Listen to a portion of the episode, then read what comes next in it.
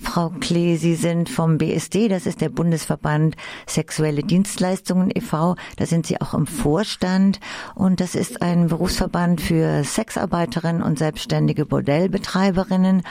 Sie sind Feministin. Es geht für Sie darum, Sexarbeit gleichzustellen und Sexarbeit ist Arbeit, sagen Sie, wie andere auch und erfordert Respekt. Sie sind auch langjährige Sexarbeiterin und aktuell unterstützen Sie und Ihr Verband eine Kampagne, die eine Verfassungsbeschwerde unterstützt gegen die Verschärfung des Paragraph 232a Absatz 6 Strafgesetzbuch.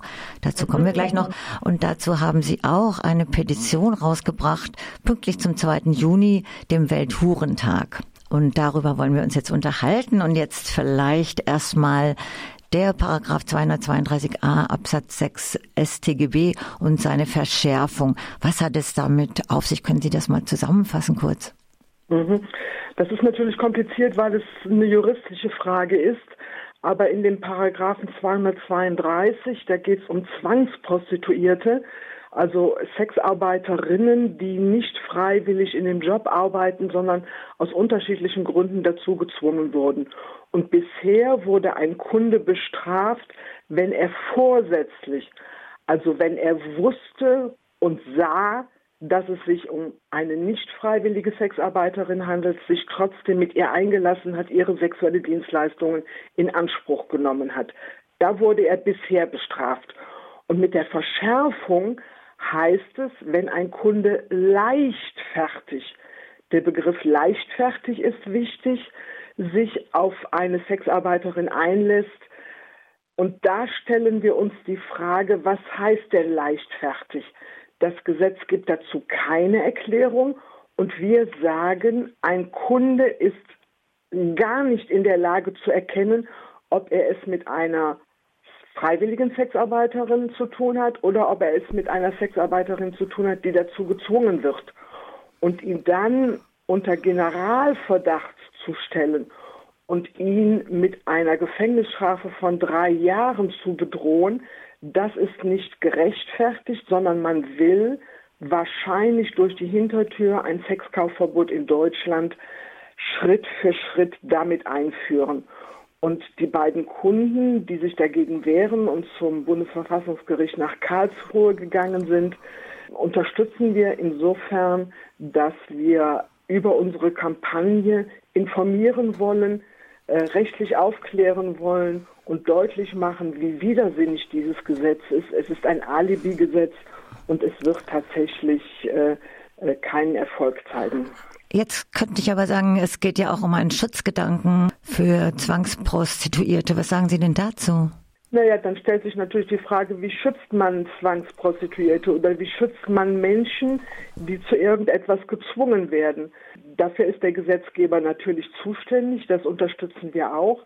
Aber unsere Erfahrung zeigt, wie bei äh, geschlagenen Frauen, dass es eine so schwierige Situation ist, mit Scham besetzt ist, mit Abhängigkeiten, auch mit ein Stück weit nicht erkennen wollen, wie die Notsituation ist, dass es andere Wege braucht. Insbesondere braucht es Vertrauen. Das heißt, eine bestimmte Atmosphäre, die aufgebaut werden muss zu Freundinnen, zu Kolleginnen äh, oder auch zu Fachberatungsstellen der Prostitution, was ein langwieriger, oft jahrelanger Prozess ist, wo diese Menschen sich erst äußern, sich langsam öffnen und dann bereit sind zu erkennen, wie sie Schritte einleiten, um aus dieser Notsituation herauszukommen. Über dieses Strafgesetz, es ist ein Verbotsgesetz, es ist ein generalisierendes Gesetz, lässt sich der Schutz von Sexarbeiterinnen nicht erkennen. Was man allein schon daran sieht, dass diese Sexarbeiterin, die bei einem Bordell arbeitet, ja schon vorher bei zwei Behörden war, die einmal die gesundheitliche Beratung durchgeführt haben und dann den Hurenausweis ausgestellt haben und die ebenfalls nicht erkannt haben, dass es sich um eine Zwangsprostituierte handelte und den Ausweis ausgestellt haben. Und auch der Bordellbetreiber, der überprüfen muss, geht die Frau der Mann freiwillig anschaffen, nicht festgestellt hat, dass diese Frau gezwungen wurde, weil natürlich diese Frau alles dafür tut, nicht als solche erkannt zu werden. Weil sonst kommt der Kunde nicht, sie bekommt kein Geld, sie fliegt vielleicht aus dem Bordell raus und dann macht die Person, die hinter ihr steht, ob das nun ein Loverboy ist, ob das ein Verwandter ist, ob das ein Zuhälter ist, der macht ihr dann Stress. Das heißt, sie setzt natürlich alle Energie da rein, nicht als solche erkannt zu werden. Also wenn ich das richtig verstehe, geht es einmal um die Ebene von Verbotsgesetz und wie Sie das finden. Und das andere ist dieser Schutzgedanke, was müsste denn da passieren auf politischer und gesellschaftlicher Ebene. Bleiben wir kurz bei dem Verbotsgesetz. Warum denken Sie, dass die Verbote nichts nutzen? Das denke ich nicht, sondern das zeigt meine Erfahrung. Ich bin so lange in der Prostitutionsbranche, habe so viele Kolleginnen kennengelernt, und Corona hat es dann nochmal ganz deutlich zutage gebracht. Wer anschaffen geht und wer anschaffen gehen muss, wird immer Mittel und Wege finden, dies dann auch letztendlich durchzusetzen.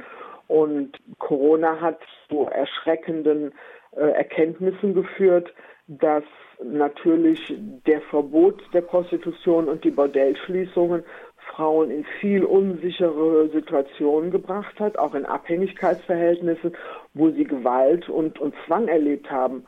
Und das kann doch auf keinen Fall das Interesse von Gesetzgeber oder auch von Menschen sein, die sich für Rechte von Sexarbeiterinnen einsetzen. Wir brauchen, wie alle anderen, gute Arbeitsbedingungen, sichere Arbeitsbedingungen und eine Atmosphäre, ein Umfeld, wo wir verinnerlichen, dass wir Rechte haben wo wir stark sind, Rechte auch einzufordern und durchzusetzen und wo wir professionell unseren Beruf ausüben, sondern uns nicht immer wieder wegducken müssen, um nicht erkannt zu werden. Hätte dieses Gesetz oder diese Veränderung ja auch äh, sehr kurzfristig, wenn ich das richtig verstanden habe, ähm, entstanden und hat nicht so Furore gemacht. Wie schätzen Sie das ein? Ich glaube, es war Taktik. Einmal das Gesetz als solches in dem Abstimmungsprozess nicht zu nennen. Es ging immer um Cyberkriminalität. Bei der ersten Anhörung im Ausschuss für Recht und Verbraucherschutz am 19. Mai war diese Verschärfung der Bestrafung noch gar kein Thema. Dann einen Monat später, am 22. Juni, bei der abschließenden Beratung, war dieser Paragraph plötzlich unter dem Oberbegriff Cyberkriminalität mit drin und dann schon einen Monat später, also ohne Expertenanhörung, ohne es öffentlich zu machen. Und am 24. Juni in einer Nacht- und Nebelaktion, am letzten Tag vor der Sommerpause, nachts um 1.15 Uhr, wurde dann der Paragraph 232a Absatz 6 Strafgesetzbuch verschärft. Das war dann letztes Jahr schon. Das war letztes ja. Jahr, genau. Mhm. Und es ist in Kraft getreten am 1.10. Ja, und dann äh, lassen Sie uns auch nochmal drüber sprechen, äh, wenn es jetzt tatsächlich geht um Schutz von Sexarbeiterinnen oder Schutz vor Zwangsprostitution. Was müsste denn da gesetzlich passieren und was müsste in einer gesellschaftlichen Debatte passieren?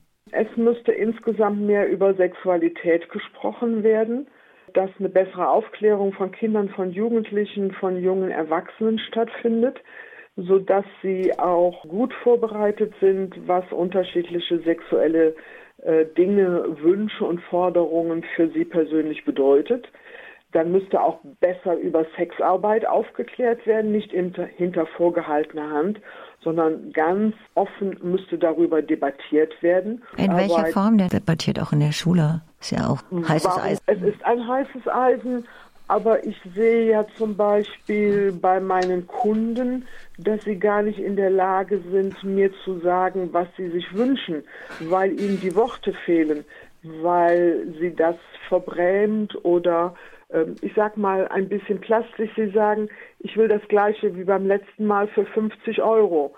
Warum können sie nicht sagen, ich möchte einen Geschlechtsverkehr ähm, in der und der Stellung, äh, ich möchte einen Orgasmus und das für 50 Euro. Das zeigt mir, wie schwer es uns fällt, über Sexualität zu reden und dann natürlich auch sexuelle Erfahrungen zu machen. Sich nicht immer auf das einzulassen, was der Stärkere, die Stärkere in einer Beziehung dann durchsetzt und fordert. Und darüber braucht es natürlich in der Schule spätestens ein gutes Umfeld, dass das Thema Sexualität ein richtiges Unterrichtsfach wird. Sexualität im Allgemeinen und auch die Sprache zu finden im Zusammenhang mit Selbstbestimmung und Formulierung eigener Bedürfnisse, dazu eine Sprache zu finden und dann in dem Zusammenhang auch auf den Bereich Sexarbeit einzugehen und darüber zu informieren. Habe ich Sie richtig genau. zusammengefasst? Ja, hm, genau. Okay. Ja. Und auf juristischer Basis? Was äh, braucht es für ein Gesetz tatsächlich, was schützen könnte vor Zwangsprostitution oder was steht dem eigentlich entgegen? Wir brauchen nicht ständig neue Spezialgesetze. Das Prostituiertenschutzgesetz ist ein Spezialgesetz, was nur für unsere Branche erlassen wurde.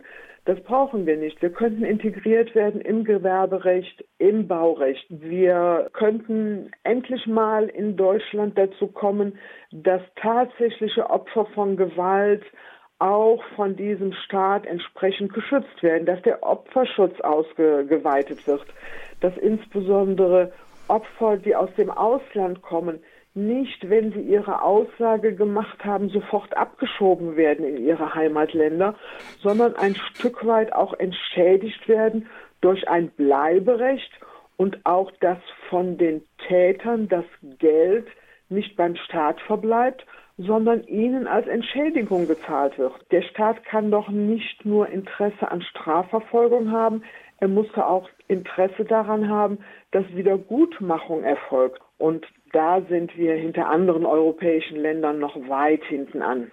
Sind Sie vernetzt, äh, Europa oder weltweit? Ja, es gibt äh, in Europa eine Organisation, wo Sexarbeiterinnen relativ gut miteinander sich austauschen, zusammenarbeiten und es gibt auch einen weltweiten Zusammenschluss von Sexarbeiterinnen, äh, wo manche Länder natürlich stärker sind, zum Beispiel Südafrika, Europa, Indien, auch Amerika und andere Länder äh, etwas schwächer sind. Aber das hat der Feminismus und auch die Erstarkung der Sexarbeitsbewegung in den letzten Jahren hervorgebracht, dass auch wir nicht immer das Rad neu erfinden müssen, sondern aus den Erfahrungen unserer Kolleginnen in den anderen Ländern schon lernen können. Und da ist zum Beispiel ein Blick nach Belgien, unserem Nachbarland, fantastisch, weil die gerade ein Gesetz erlassen haben, wonach Prostitution völlig im sonstigen Rechtsbereich integriert wird und die gleichen Rechte erhalten wie alle anderen Erwerbstätigen.